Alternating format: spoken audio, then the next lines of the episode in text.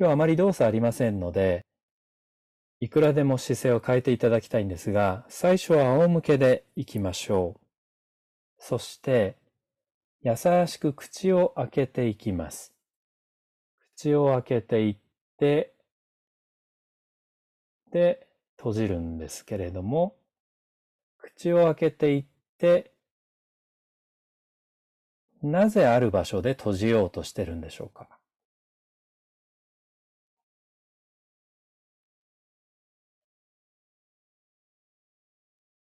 ある場所で閉じようとしているときに、まあ、自分の意思でやってるって言ったらそれまでなんですけども、僕は意思でやってると思ってないんですよ。顔とか顎のどこかが、これ以上行かないでくれというサインを感じると、戻り始めるというふうに思ってるんですね。それを後から自分は意志で戻ったというふうに後付けで理解してるんじゃないかと僕は思ってるんですけど、いいでしょう。次第に頑張ってるぞというとこことを感じる手前ぐらいの動作にしてください。軽く顎を開けていって、頑張ってるぞという感じが生まれる手前で戻ります。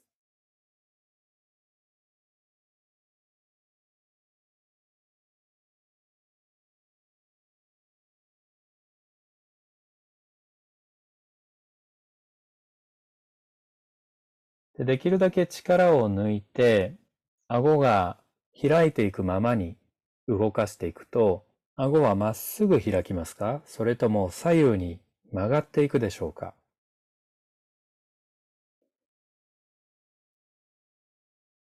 これはストレスを感じたりしていると顕著に顎はまっすぐ開かなくなりますね。曲がっていきます。で、今日はそれでいいです。曲がっていくように開けてください。楽なようでいいです。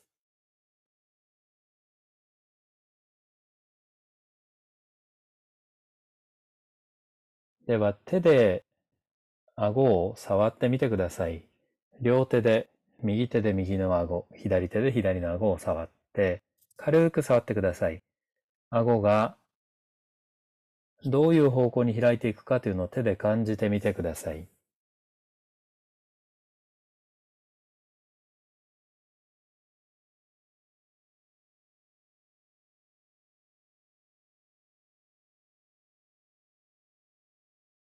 大体大人の場合は左右非対称になっていることが多いですね。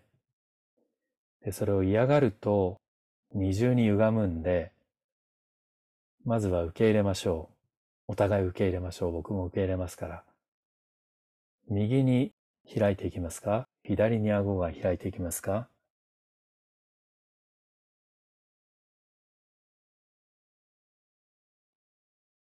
ではちょっと意識して、まっすぐ顎を開いていってください。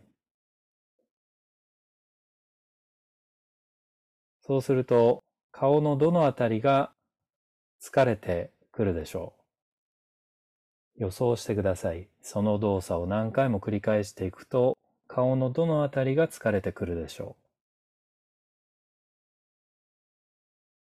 これはぐいぐいやったら、ほとんど気がつかないぐらいの小さな筋肉が働きますから、なるべく繊細に動かしてください。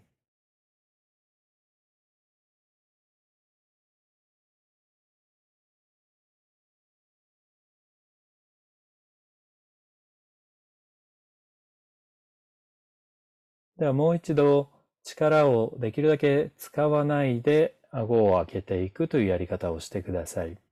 負担がない、何回やっても疲れないなという開け方。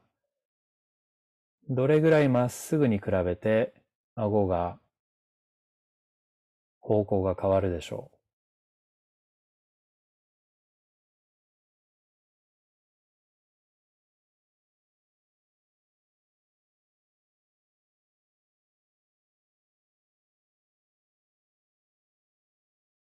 では一度力を抜いてください。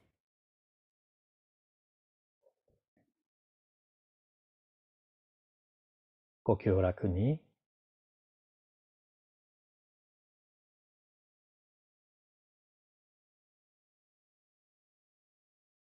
ではもう一度仰向けでいきます。両足を立ててください。両足を立てて、で手で顎を触っても触らなくてもどっちでもいいです。でもう一度顎を優しく開けて、それからゆっくりと戻りましょう。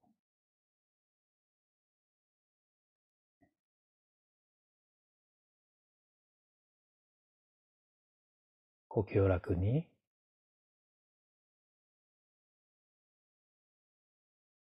その動作を繰り返すと、どこが疲れてくると思いますか？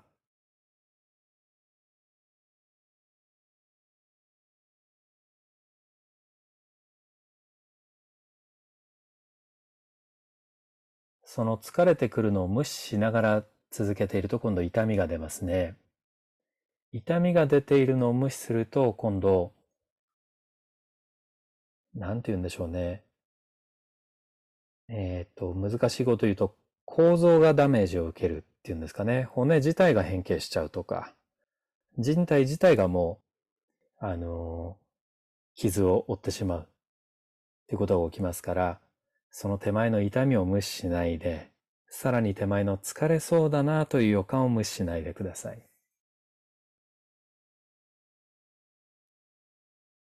では今度顎を開けていくときに、右の顎の方をちょっとだけゆっくりめにしてください。つまり左の顎の方が先に少し気持ち開いていくように。右がほんの少し遅れる。そして戻ります。うまくできなくても気にしないでください。ご自分の心の中でそれぐらいの変化があるなと感じるぐらいでいいです。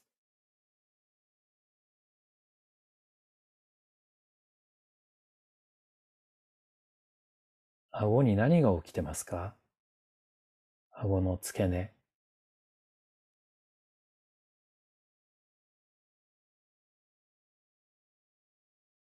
顎の痛い方、くれぐれも無理をしないで手前で戻るようにしてください。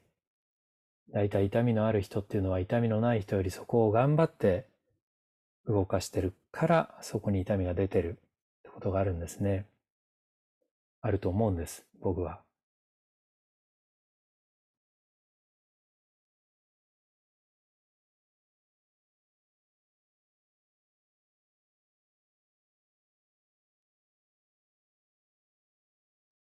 ではまた、できるだけ楽な開け方、閉じ方をしてください。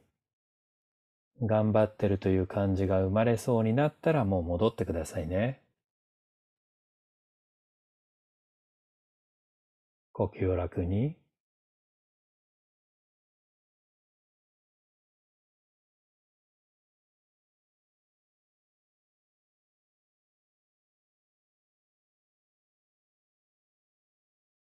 では一度力を抜いてください。両腕両足を投げ出して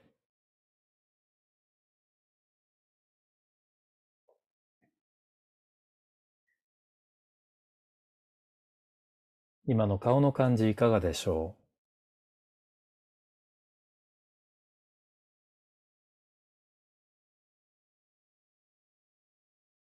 う？だいたいやったことが良かったのか悪かったのかっていうのは後になるとわかりますね。あんなセリフ言うんじゃなかったとか、後になるとわかりますよね。その時はわからない。これを野口道蔵という人は、野口体操の野口道蔵という人は、何かを判断するときは、後味に聞きなさいって言いましたね。後に、だそれを予測すると。後になってどう思うか。体も一緒ですね。もう一度両足を立ててください。そして優しく顎を開いていきます。ただし今度は左側の方が少しゆっくりめになるようにしてください。右の方が少し先に動きます。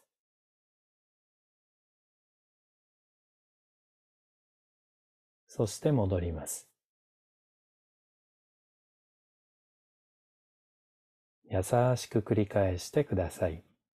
1回目より2回目、2回目より3回目、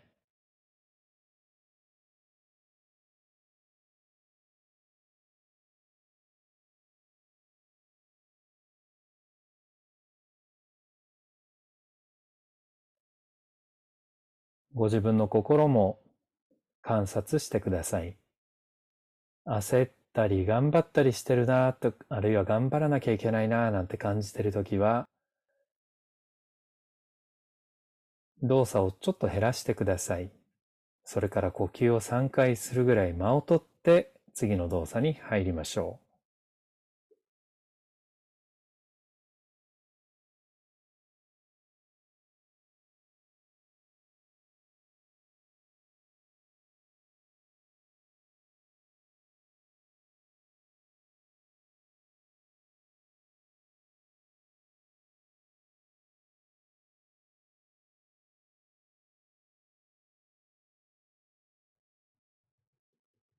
息が止まっていることに気がついたら、気がついた時でいいですから、ちょっと一旦立ち止まって、呼吸を楽にして、それからやってください。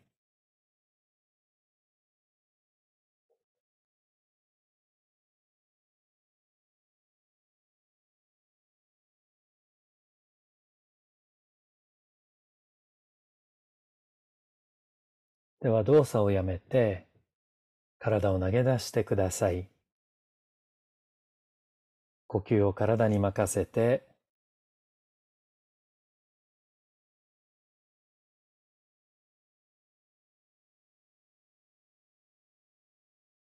今、口周りどんな感じですか？口をぎゅっと閉じてるのか、開いているのか、最初の時どういうふうにやっていたか覚えてますか？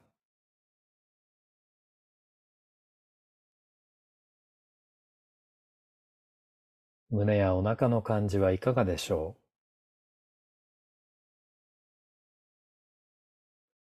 最初の時どこが動いて、どこが動いていなかったか覚えてますか？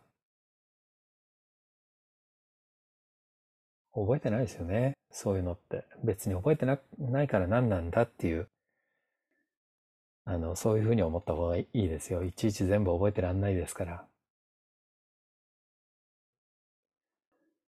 もう一度両足を立ててください。次はちょっと変わった動作をやります。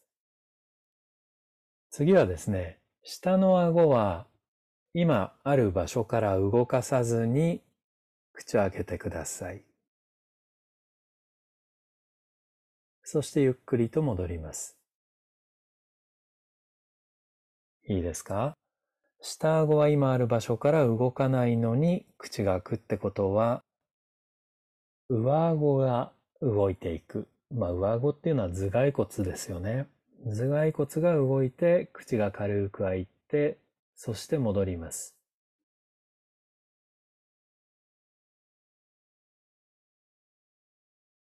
繰り返してください。普段やらない動作は最初やり始めに焦る気持ちが湧くことがあります。でもとりあえず繰り返しているとだいたい10回ぐらい繰り返していくとだんだん慣れていきますね。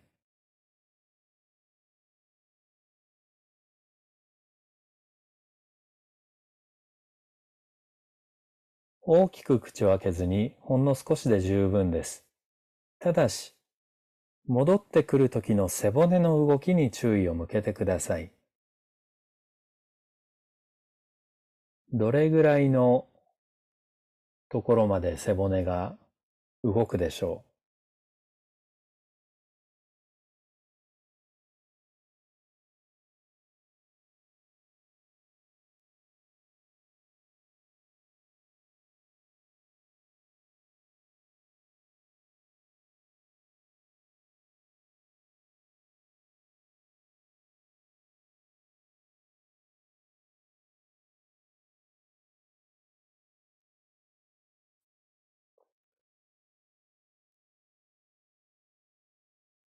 では今度、頭蓋骨が動いていって口が開きますよね。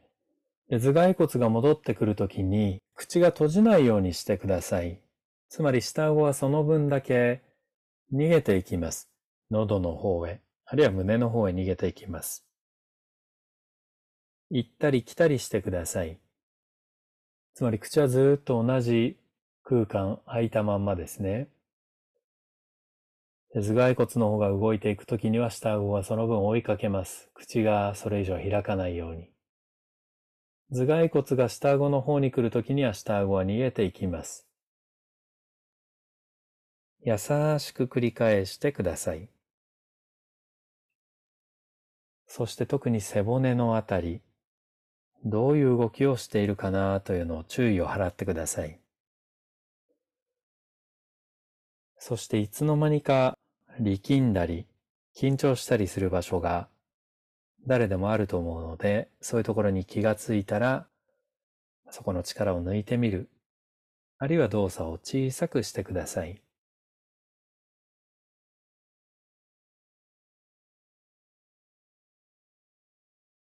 あるいは少し頭を曲げたりして、体をよじったりして、その力みが生まれない方向へと体を逃がす。そういうやり方もありますね。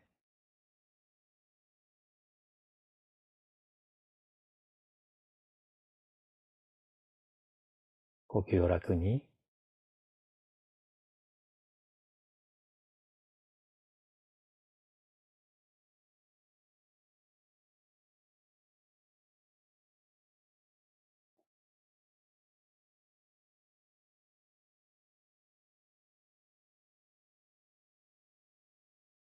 では一度その格好のまま力を抜いてください。顎を楽にしてください。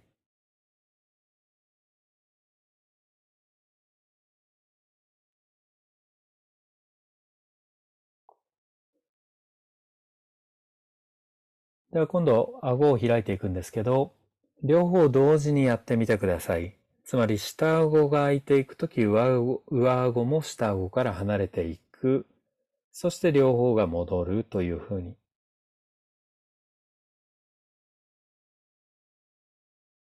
チューリップの花が咲くように、下も上も開いていきます。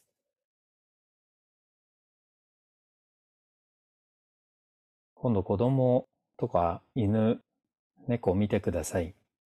何かを食べるときに、下顎だけが動くんじゃないですね。上顎も一緒に開いてます。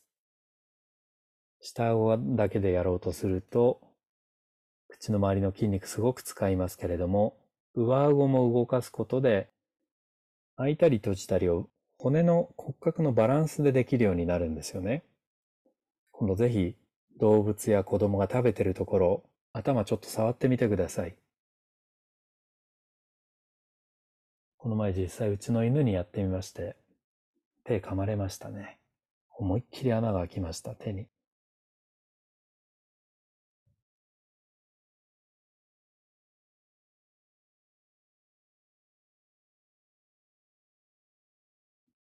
もう一度だけその格好で力を抜いてください。呼吸を楽にして、そして優しく顎を開けていってください。顎が開いていく方向、最初の時と違いがあるでしょうか？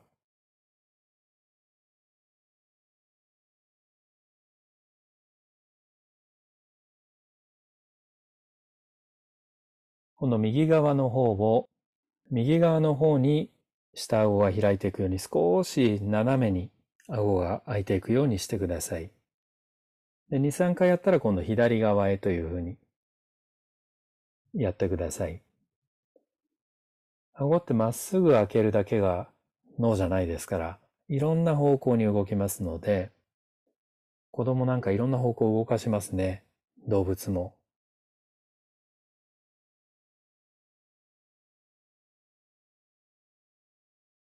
で、その動作に合わせて頭蓋骨も動いてるんだなというふうにちょっと考えてみてください。下顎に合わせて頭蓋骨も楽に動くとしたらどの方向だろうか？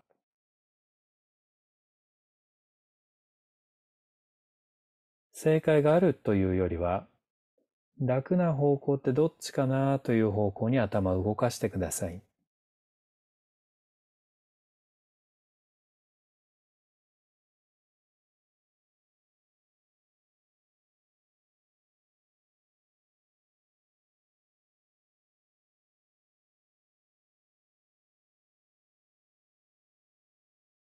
慌てず、焦らず、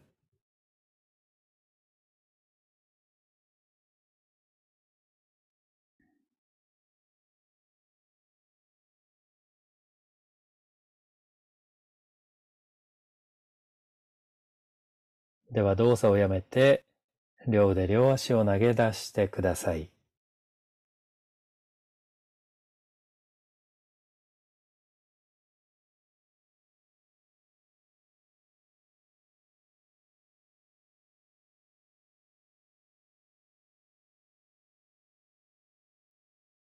手塚治虫が60歳でも歯がなかったって言うんですよね。噛み締めて書いているから。歯ぎしりする自覚のある方は、朝起きたら歯噛み締めたなーなんていう感じがあるかもしれないです。僕もそういう時があるんですけど、そういう自覚がある方は、ぜひ寝る前に、こんなに一生懸命やんなくていいです。ほんのちょっとでいいです。10秒でも20秒でもいいですから、軽く動かしてから休むようにしてください。それだけでも随分違いますから。では明日は顔の上半分いきますよ。今夜もご参加ありがとうございました。おやすみなさい。